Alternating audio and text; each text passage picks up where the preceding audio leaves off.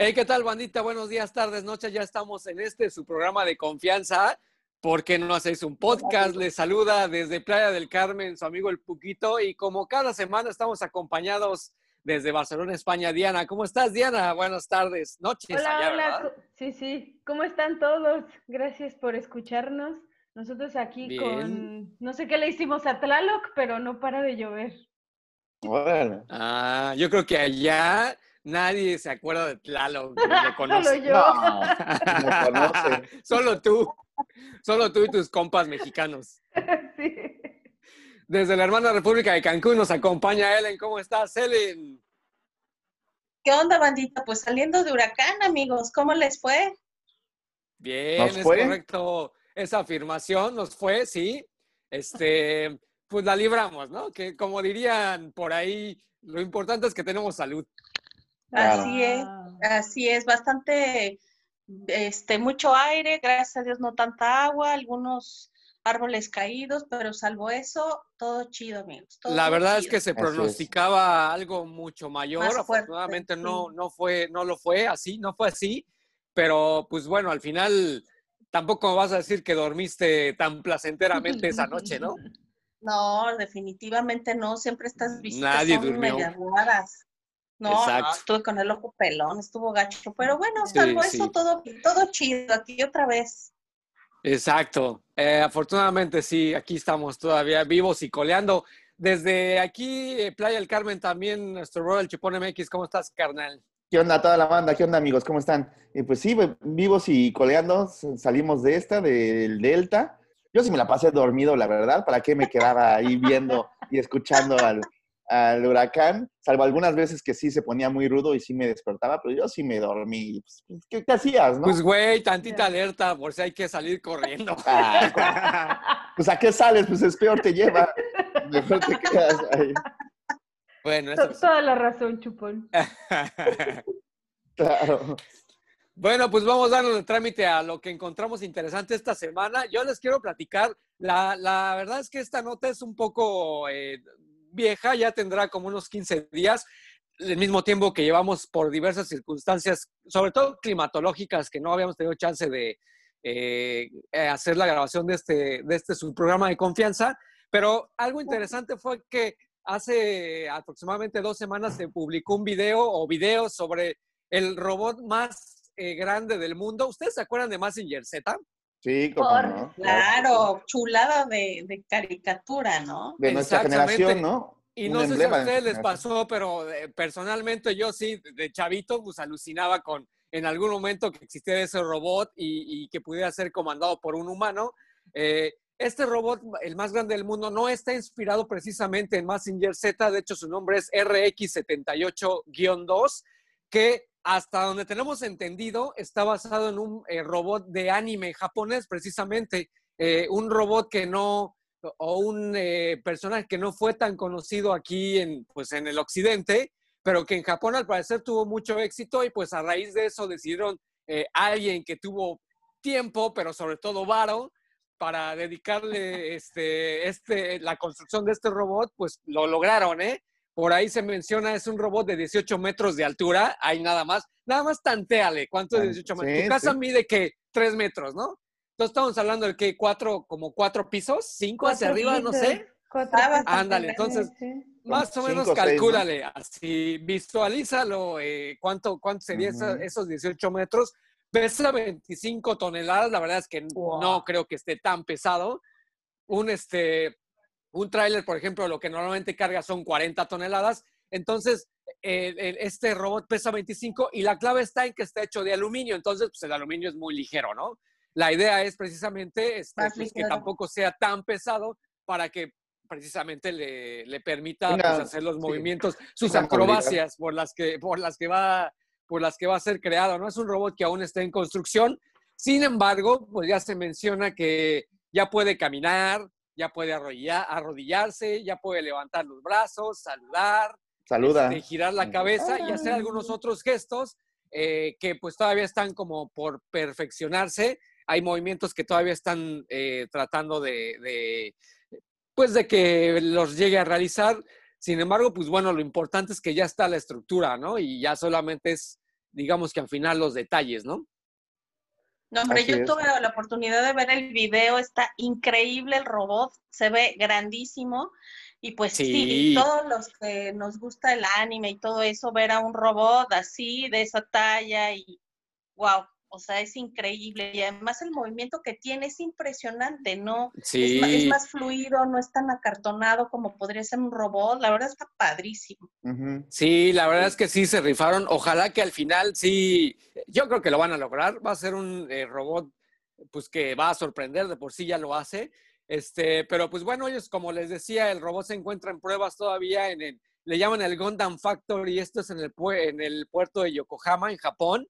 Eh, y bueno, pues la idea, eh, algo interesante que, no sabía, es que planean construir varios robots como ese, precisamente para que sean una atracción en los próximos Juegos Olímpicos de 2021 ah. en Japón, ¿no? De Osaka, Japón. Entonces, pues ahí está, ahí está el, peine, ¿no? Ya salió el peine. La idea es volverla a una atracción ah. turística, pero claro, nadie le quita el, mérito, ¿no? De, haber logrado pues, un, un robot de ese tamaño, además, ¿no? Claro, yo creo que todos los que van a visitar Japón van a querer una selfie con algún robot de estos. Y de hecho estaba programado para que se terminara su construcción en el 2020, pero con la cuestión de la pandemia del COVID-19, pues se detuvo un poco y hasta estas fechas ya es cuando ya se acabaron los últimos detalles de este robot y pues ya puede tener movilidad, ya puede tener ahí gestos, hasta hablar, creo que puede también hacer puede, puede hablar y entonces este, pues, ya está un poco completo. Sí le faltan algunos movimientos y algunos otros detalles que van a ir perfeccionando, pero está todo encaminado para que sea un atractivo para los Sí, y, es que además de ser una chambota, ¿no? Pues digo, ya lo que lograron, la neta es que mi respeto, me paro de pie, como diría aquel. Claro. Y además padrísimo, porque al ser parte de esta cultura japonesa del anime, pues también han sacado muchas otras iniciativas, ¿no? Por ejemplo, hace, hace poco leí que eh, se inspiraron en las banderas de los países que participarán en estos ah, juegos. Ajá. Hicieron caricaturas de anime precisamente representando a cada uno de los países. Entonces, búsquenlo en internet. La, la más votada, al parecer, parece ser entre estas, la de México que aparece ah. con, los motivos patrios y además es el único este, figura de anime que tiene es un águila. Entonces está ah, basado en, pues la cultura mexica. Entonces está, está, bien padre. Han tenido varias iniciativas con esto de, del anime, los robots y tal como atractivos para los próximos Juegos Olímpicos. Ahora estamos hablando de, de, Japón, o sea, lo que nos espera en, los Juegos, la inauguración, la tecnología, pues lo que estamos acostumbrados, pero yo creo que exponencialmente elevado, ¿no? Claro, va a ser muy se van a, se van a, va a ser como su oportunidad para lucirse pues con todo el mundo. Y ya hace falta, ¿no? Porque se pusieron un año por, lo, por la misma pandemia, y entonces pues ya hace falta un, un, evento así, ¿no? Un, evento de gran magnitud que nos haga olvidar un poquito toda esta cuestión que sufrimos en este año del 2020. Así es, en julio se tiene por ahí programado. Eh, pues platícanos tú, Chipón, ¿qué tienes por ahí interesante de esta semana o de estas últimas semanas? Ah, mira, yo les voy a mostrar también para el 2021, ya todo es para el 2021 es un año también, ya creo que ya. Este año ya, este año pasó. Sí, ese ya, ya fue. Sin ver, ¿eh? Con los ojos cerrados. Sí.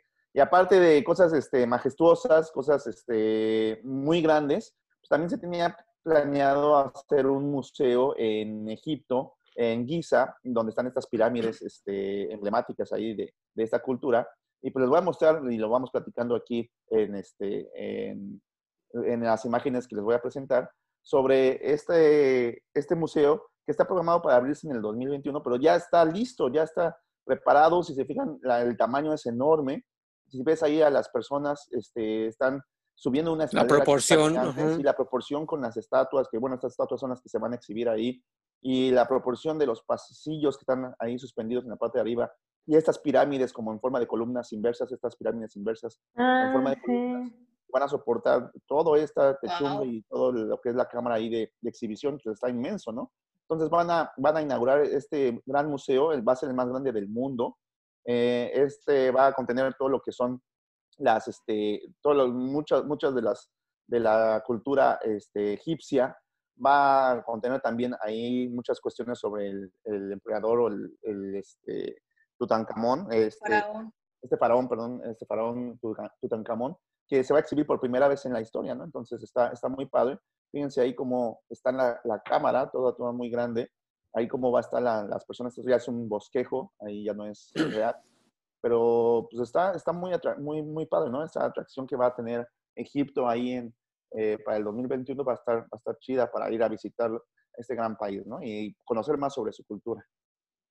Y por donde lo veas, ¿no? Parece un atractivo arquitectónico también muy padre, muy interesante y además, pues qué maravilla que alberga todas estas grandes piezas de, del Egipto antiguo, ¿no? Estos, estos grandes monumentos, estas grandes estatuas también que vemos en, en varios sitios arqueológicos de Egipto. La verdad está padrísimo. Ya se estaban hasta tardando. Sí, sí. De hecho, este, pues tardó 20 años ¿eh? en, crearse, en, armar el proyecto.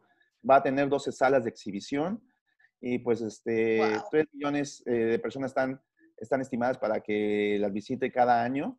Entonces, pues sí, sí va a estar este, muy sorprendente, ¿no? Este, a mí me gustó mucho la arquitectura, como bien dices, Elena, la arquitectura que ahí este, maneja con estas pirámides invertidas y pues más que nada como que respetando eh, estas formas, ¿no? De la misma cultura egipcia y que, y que llama mucho la atención, pero ahora ya en una cuestión más moderna para un museo que también exhiba esta misma cultura. Está súper bien. Padrísimo, padrísimo, Chupón. Las pirámides de Egipto creo que de las que más eh, atracción podría tener la gente, ¿no? Precisamente para visitar. Claro, yo creo que las pirámides de Egipto y las y muchas de México, las de Teotihuacán. Así es, Teotihuacán sobre todo. Son las más visitadas, ¿no? Y las más de más atracción, ¿no? Yo creo que también son de estos sitios en donde escarbas tantito y te encuentras algo de historia, entonces como que ya no, o sea, hay muy, en realidad sí, o sea, ahí, o sea, escarbas tantito y te encuentras un jarroncito, algo que es histórico. Y yo creo que por, ejemplo, eso también hace iniciativa, ¿no? Porque hay un arqueólogo muy famoso a nivel mundial que se ha dedicado, prácticamente toda su vida, se ha dedicado a rescatar todas esta, estos, estas piezas que se han vendido de manera underground y que va a ser la primera vez que, mercado negro, Egipto, claro, que Egipto recupere esas piezas a través de los convenios de que ha formulado este arqueólogo tan famoso y que por primera vez, como bien dice Chupón, vamos a ver el contenido de varios sarcófagos y de varios, varias, este, varios descubrimientos actuales, ¿no? Que han, sido muchísimos. Acaban de encontrar 12 tumbas. Y estaba leyendo que empezaron a abrirlas, ¿no? Sí, que, y eso es maravilloso, ¿no? Que nos toquen estos tiempos ver realmente eso, ¿no? Está padrísimo. Y muy, algo muy similar sucedió en México cuando se abrió también el Museo de Antropología e Historia. Sí, que en México también se puso las pilas y empezó a, eh, recopilar muchos este, artefactos y piezas que se habían, que se las habían llevado, ¿no? Eh, tanto este, hacia España, hacia Europa, también hacia otros lugares, hacia Norteamérica también cuando fueron las invasiones. Entonces, pues también eso está chido. Cuando se abre un museo de esta magnitud, pues también el gobierno empieza a recopilar eh, las piezas y muchos este, artefactos que son de gran eh, valor para esta cultura y pues está, está muy bien que se exhiban, ¿no? En un museo que es donde deben de estar, ¿no? Porque mucha gente... Sí, pero además creo que también es algo un poco delicado porque tiene que haber buena, buena comunicación diplomática entre los países porque, bueno, muchos de ellos pues fueron regalados y pues es, es, complicado, ¿no? Llegar a un acuerdo diplomático con estas piezas de patrimonio porque en realidad pues esos son, son patrimonio de las naciones que deberían de, pues de de conservarse, ¿no? Vamos a ver cómo, cómo pinta esto, pero pues qué padre que este museo se abra para el 2021. Ya tenemos un pretexto para ir a Egipto, amigos. Oigan, pues hay que ir. Exactamente. Ahora el 2021 pinta muy bien, ¿no? Todas las, este, las películas, los museos, eh, los olímpicos, todo viene para el 21. Mira, yo ya no me duermo en mis laureles, ¿eh? ya hasta no ver, no creer hay que, ahorrar, hay que ahorrar para que en el 2021 hay que gastar, a ir a, conocer todos estos lugares. Claro, hay que ahorrarle, hay, que ahorrarle. Bueno, está. Exacto. Júntenle, váyanle mm. juntando. Mi querida Diana, platícanos qué topaste tú esta semana, mejor. pues yo les cuento que mm, aquí, de hecho, se reabrió una, una eh, exposición que había de, de, Banksy, el artista callejero, y aproveché un poquito para meterme un poco más en lo que está haciendo. Y, y, ha habido varias cosas, es que está muy, hay mucha actividad en lo que está haciendo este tío. lo último que ha pasado es va a haber una, una subasta de una obra que hizo, eh, va a ser una subasta el 26 de octubre. Em, es un cuadro que es como un poco el, es de Monet, o sea, es, parecido a como pintaba Monet, pero en realidad se, los voy a mostrar. además de ser, em, eh, perdón, o sea, es, es como el de los lilies de Monet, que tiene como, ya sabes, un puentecito, el agua, la, la, la, pero siempre llega la parte política y la parte de crítica de, de Banksy. Ambiental. Claro, que viene todo aquí los, claro, claro. El, desperdicio, digamos, el, eh, el, el, plástico, están los carritos estos del súper y sobre todo hace mucha crítica al consumismo también. Claro. Lo que es súper raro es que van a hacer una subasta y, eh, y lo que hablamos de, en la subasta anterior en realidad él saboteó un poco la subasta porque uh, el momento en el que ya habían dicho y que ya habían dado como el, el, el ok, el, martillazo del ganador. lo habían dado, la, el mismo cuadro empezó a romper la, el, el, cuadro en realidad, o sea, el marco empezó a romper el, el cuadro que había, se quedó así como la mitad. Sí. Exacto, fue todo un rollo y tal. Y ha habido también varias cosas que el... Claro, hay una línea súper delgada entre vandalismo y arte callejero, porque si, pintas... Porque al final eso es un grafiteo, ¿no? Exacto, y si no te lo piden, en realidad él está haciendo algo ilegal. Una copia, un delito. Claro, por, eso también, o sea, em, no se conoce su identidad real. Em, y lo último, otra cosa que pasó es que, y claro, todo esto está evolucionando porque no hay reglas tampoco claras. O sea, si, el, si si viene un grafitero y pinta en tu pared, tú eres el dueño de esa pared, pero claro, si es, un si es un Banksy, pues lo puedes hasta vender, ¿sabes? Entonces, es como súper raro. Entonces, hace unos meses, un poco, casi un año yo creo, en Nueva York, unos, unos grafiteros pintaron todo un edificio y el dueño del edificio lo pintó, lo demandaron y ganaron los, los artistas, porque había como acabado con su obra. Ah. Y ahora lo que... Ah, mira. Sí, sí, sí, pero ahora lo que le pasó al, al, al Banksy es lo contrario.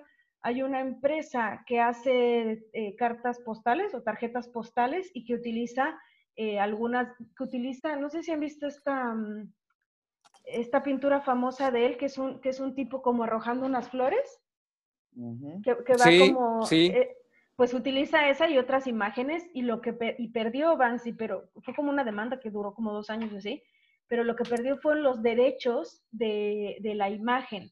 Entonces, la empresa es... Porque al final la hizo, supongo, en propiedad ajena o propiedad de, pues, de alguien más. Sí, pero es y esa persona fue quien pues, salió ganando, ¿no? No, o sea, eh, eh, tú puedes, como esto, sí, si es tu propiedad, lo puedes pintar. ¿eh? Es, él, de hecho, pintó esto en, en Cisjordania, no sé dónde. Pero, pero lo que perdió es el derecho de poder hacer dinero a partir de esa imagen, de poder vender mercancía y otras cosas con esa imagen. Entonces hay una empresa de tarjetas postales que utiliza esa imagen y hace dinero y sin ningún problema. Y ya no tiene problema. Claro, pero le ganaron y parte de esto es que él se mantiene en el anonimato. Entonces, es, es, la verdad es que es un poco raro porque es, o sea, de nuevo, es algo como súper o sea, pasas de, sí, pasas de graffiti a arte súper, ¿sabes? Exacto, como dices, es una línea muy delgada. Y por ahí, eh, pues es una leyenda urbana, por ahí se dice que este cuate, pues es el vocalista de Nine Inch Nails, Trent Reznor, eh, pero pues eh, es lo mismo, les repito, leyenda, urbana. o sea, no hay como... No, no, no le consta a nadie. Ahora, también se me hace increíble que el, el cuate pueda hacer obras de arte y que nadie lo vea ni se dé cuenta ni le tome una foto, pues también está como... Pues en la pandemia... Yo creo que ahí hay, cierta... Este, en la pandemia... cierta estrategia ahí. Claro, en la pandemia se puso a, pintar en el metro de Londres. Se nota, sí me acuerdo, Me acuerdo de algo así que hizo, claro. Unas, unas, ratas y no sé qué, y luego pintaron encima del metro, claro. pero... Pero pues a poco nadie lo ve, ¿no? Sí, o sea, es como un poco. Hasta acá discretamente le tomas la foto para ver quién. Sí, entonces yo creo que también el cuate lo ha sabido manejar, ha sabido manejar su anonimato bien chido. Y claro, no sé cómo se, o sea, se ha vuelto tan famoso, o sea, que esto que de la subasta están hablando de 5 millones de euros, una cosa así. Y estás hablando de, pues al final es, sabes, es una pintura sin más, pero claro, cualquier otro grafitero. Una copia, una copia este, transformada. De hecho, decían que uno de los que está interesado en, comprar esto es Robbie Williams, el cantante. Ah, ok. Imagínate. Pero, claro, es súper es, raro, no hay reglas muy claras. Em, o sea, se apoya, digamos, se trata de apoyar un poco más al arte urbano, de tratar de crear espacios para que la gente pueda pintar y tal, eh, por ejemplo, hay muchas ciudades en donde sí que es legal, de hecho. Eh, hay algunas ciudades donde es legal eh, pintar en cualquier Grafitear. Sí, sí, sí. Pero, pero insisto, la línea es súper delgada y, claro, pasas de un graffiti nefasto que quieres pintar a no, no, 5 millones de euros porque es un Banksy, ¿sabes? Es un poco, es un poco raro. Ahora es muy diferente a nomás ir y pintar rayas, ¿no? Una firma. nada que ver, es, una cosa es una y otra es otra, ¿no? Sí, de hecho aquí en Playa eh, del Carmen hay un movimiento que se llama Pinta o Muere, que claro, lo hacen con, este, con permiso. Entonces, eh, bardas, eh, algunas paredes que son de dueños, pues aportan estas, estos muros o estos, mm, estos este, paredes para que lleguen ellos y pinten. Ellos lo que hacen es pintar cosas de la naturaleza, pintan este, paisajes, tortugas, pintan cosas así muy padres, que de hecho se han vuelto o cuestiones sociales, ¿no? claro, como lo hace este autor, ¿no? Que genera controversia y hace, asuntos políticos o ambientales, ¿no? Como pues el capitalismo, el desperdicio, etcétera, ¿no? Por eso yo creo que también es por eso famoso. Sí, e, está chido porque aparte le das identidad al lugar, ¿no? Le das identidad a la, zona.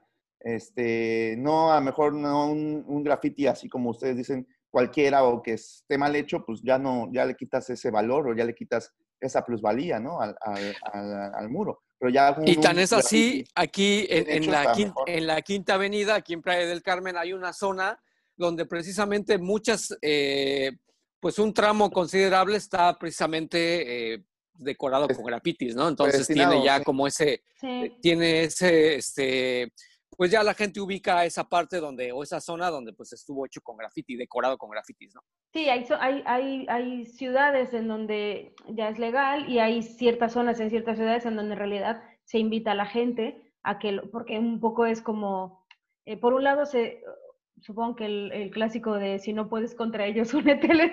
úneteles y, por otro, y por otro lado, al final es una expresión de arte, o sea, es otra forma de, de, de expresarte. Entonces la gente también lo aprecia mucho y, por ejemplo, hay mucho, mucho turismo que se interesa en este tipo de cosas. Entonces, yo que sé, van a París y van buscando los grafitis, etcétera.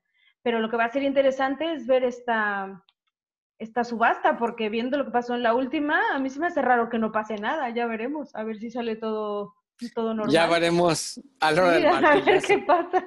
A ver qué pasa. Sí, pues dio la vuelta al mundo esa noticia. Y sobre todo ese video donde se ve cómo se empieza a triturar la obra, ¿no? Sí, sí, sí. Y aparte todo el mundo así de, ¿qué? ¿Qué pasa? ¿Qué pasa? Así de, ¿what the fuck? Sí. Y más el dueño que Imagínate el que lo pagó. Comprador. El que lo pagó. El comprador, claro. Claro, y ah, luego salía él. cinta mágica para que no se vea tan feo. Y luego salía él diciendo así como de, ¿cómo pueden comprar estas cosas? O sea, ¿qué les pasa? pues así pues que, sí, hay, siempre hay gente para todo. Lo van a transmitir online, de hecho va a haber como un streaming de la, ah, de la subasta, así que veremos, 26 de octubre. Ya está. A ver qué tal. Excelente, lo programamos. Por morbo lo voy a ver. Sí, sí. Oye, pero ¿dónde lo va a hacer? ¿En, allá en Europa o acá de este lado? Es, yo creo que es en Europa. No sé exactamente dónde es. ¿Es Somersby? Ah, no me acuerdo qué, cuál era. Ahora que indagar, pues si es en Europa, pues será aquí temprano. Sí, pero eh, encontraré el link. Pero sí va a haber. Va. Se los paso. Vientos. Mientras tanto, eh, querida Ellen, platícanos tú qué topaste esta semana. Bueno, esta semana no tuvimos mucho internet, pero justamente ayer que me llegó el internet, bueno, vi una noticia que me encantó, que bueno, otra vez da de qué hablar Guillermo del Toro. Y bueno, es que él en su cuenta de Twitter eh, reta a Aeroméxico, Aeroméxico, Estados Unidos también, a que pues proporcionen 10, 10 pasajes para todos aquellos talentos mexicanos que estén sobresaliendo y que pues no tengan la oportunidad de, adquirir un vuelo para pues las competencias nacionales o para algún otro evento importante en donde se destaque, ¿no? Entonces, esta noticia corrió ayer y justamente prácticamente a los 10 minutos de haber publicado este, este Twitter, pues recibió respuesta de Aeroméxico, ¿no? diciendo que por supuesto que apoya esta iniciativa, que se mocha y que para 2021 que ya todo se normalice, este, proporcionar estos 10, 10, vuelos. para los para los talentos mexicanos. Lo que es importante decir es que Guillermo del Toro también propuso que fue, esta iniciativa fuera anual y que durara tres años. Entonces, durante tres años, Aeroméxico estará dando 10 eh, pasajes eh, anuales para todos aquellos talentos mexicanos. Recordarán que hace unos meses Guillermo del Toro auspició eh, a unos chicos, a unos talentos sobre un concurso en matemáticas y bueno, es parte de las iniciativas que hace Guillermo del Toro, muy reconocido cineasta, y que bueno, les dijo que sí, Aeroméxico, entonces, qué buena iniciativa de Guillermo del Toro. Felicidades. Sí, y además Guillermo del Toro, que siempre ha sido muy, influen muy influencer, digámoslo así, en, en, su, en su Twitter, o sea, cualquier cosa que publica del Toro, pues tiene una respuesta, porque generalmente hace publicaciones muy sensatas, ¿no? Muy reales, que de veras ayudan a la gente, no es nada más publicar, publicar como otros. Eh, y entonces ahí está el éxito, ¿no? De, precisamente de pues, las, iniciativas del toro que han tenido mucho éxito y eso está bien chido. Oye, pero más es esas personalidades que tienen que, eh, que, tienen credibilidad, ¿no? Entonces, así es. Obviamente, si dice que él se va a mochar para apoyar a chavos con talentos y tal, y que si Aeroméxico apoya y tal, o sea, ¿Tú crees que no le van a creer? Por supuesto, ¿no? Es, es un influencer con mucha credibilidad, con un gran renombre en el área en la que se desarrolla. Entonces, pues gracias y necesitamos más de estos eh, artistas tan tan talentosos que pues promuevan el que nos, nos den el empujón y que seamos una mejor nación, ¿no? y que al final es un académicos o son temas más artísticos? Pues de todo, de todo. En general, ¿no? Entiendo. Sí, de todo, porque eh, Guillermo del Toro ha patrocinado en, a, chicos que quieren ser cineastas, los ha apoyado con festivales o con escuelas especialistas en, cine y hay recientemente pues está a los chicos de un concurso en matemáticas en Europa del Este. Entonces, pues parece que de todos los rubros. Como que más bien está preparando el terreno precisamente para ya tener los medios en caso de que surgiera algún talento y pues ya no decir, ay, ahora qué hacemos para mandarlo al concurso, ¿no? Sino que ya teniendo los vuelos, ahora sí que ya tengo el vuelo, ya no me falta quién mando, ¿no? Y pues eso ya será lo de menos, ¿no? Que sea de veras gente talentosa. Claro, y, imagínense, hay tantos talentos mexicanos en deporte, en ciencias, en arte, que solamente necesitan ese pujocito económico. De verdad, México tiene muchos talentos y hay que apoyar. Y Guillermo del Toro, qué bueno que lo está haciendo. Ojalá que esto se replique con varios otros que puedan hacerlo. Y pues, muchísimas gracias. hay que escribirle a Guillermo del Toro. Que nos es una forma muy, es una forma muy buena e inteligente de utilizar las redes sociales, ¿no? Esta cuestión. Así es, exactamente, es una eh, buena manera de, utilizar las redes sociales. Sí, a lo mejor eh, nosotros a lo mejor criticamos muchas veces eh, TikTok o criticamos algunas otras redes sociales que, que no aportan nada, sí, pero hay que apoyar este tipo de publicaciones y de redes sociales donde sí aportan algo bueno, algo benéfico y que ayuda, este, en este caso, a mexicanos y que en dado caso pueda ayudar a, algo en el mundo, ¿no? Que ese es el propósito, a lo mejor, de manejar bien las redes sociales. Claro, que le puede cambiar la vida a un chavo, ¿no? Claro. Y, eso y lograr que, que, haga precisamente su, pues lo que tiene, si tiene el talento y puede lograr algo muy grande, pues está chido. Me encanta Me encantó cuando, se puso de moda. ¿Para Guillermo el, Toro? Sí, el Guillermo el Toro, ¿se acuerdan cuando se puso, cuando le hicieron la entrevista esta, que le preguntó una, una señora de cómo es que logras hacer eh, películas tan obscuras y al mismo tiempo tan fantasiosas y, y eres una persona tan alegre? Y que le conteste el tío de, porque soy mexicano. es buenísimo. Pero fue tan pues natural así. Yo soy mexicano, o sea, soy mexicano. que o sea, se, se Mira, y tenemos muchos ejemplos, ¿ve? O sea, Chabela Vargas, ¿no? Decía, los mexicanos somos tan chingones que siendo extranjeros, o sea, podemos darnos el lujo de, de, de nacer en otros países, ¿no? Ella ah, pues no, era mexicana, no era mexicana, sí. No era mexicana, sí. Por supuesto. Pues Leonora Carrington, por ejemplo, también un artista igual, ¿no? Sí. Muy bien. Pues bien, todos. Por los mexicanos y por Guillermo. Así es. A seguir, a seguir de cerca las iniciativas de Del Toro, que sí, al final, les digo, la cuenta de, Guillermo del Toro en Twitter es bastante eh, pues propositiva, ¿no? Como que sí, no es, no es nada más para tirar por tirar. Ni tirar rostro nada más. Exactamente. Pues, ¿qué les parece si vamos dándole trámite a la despedida de este programa desde uh. Barcelona, España? Vámonos, Diana. Muchas gracias por escucharnos. Nos vemos a la próxima. Desde la hermana República de Cancún, vámonos, Ellen, post Muchas gracias, banda. Muchas gracias. Síganos comentando, por favor.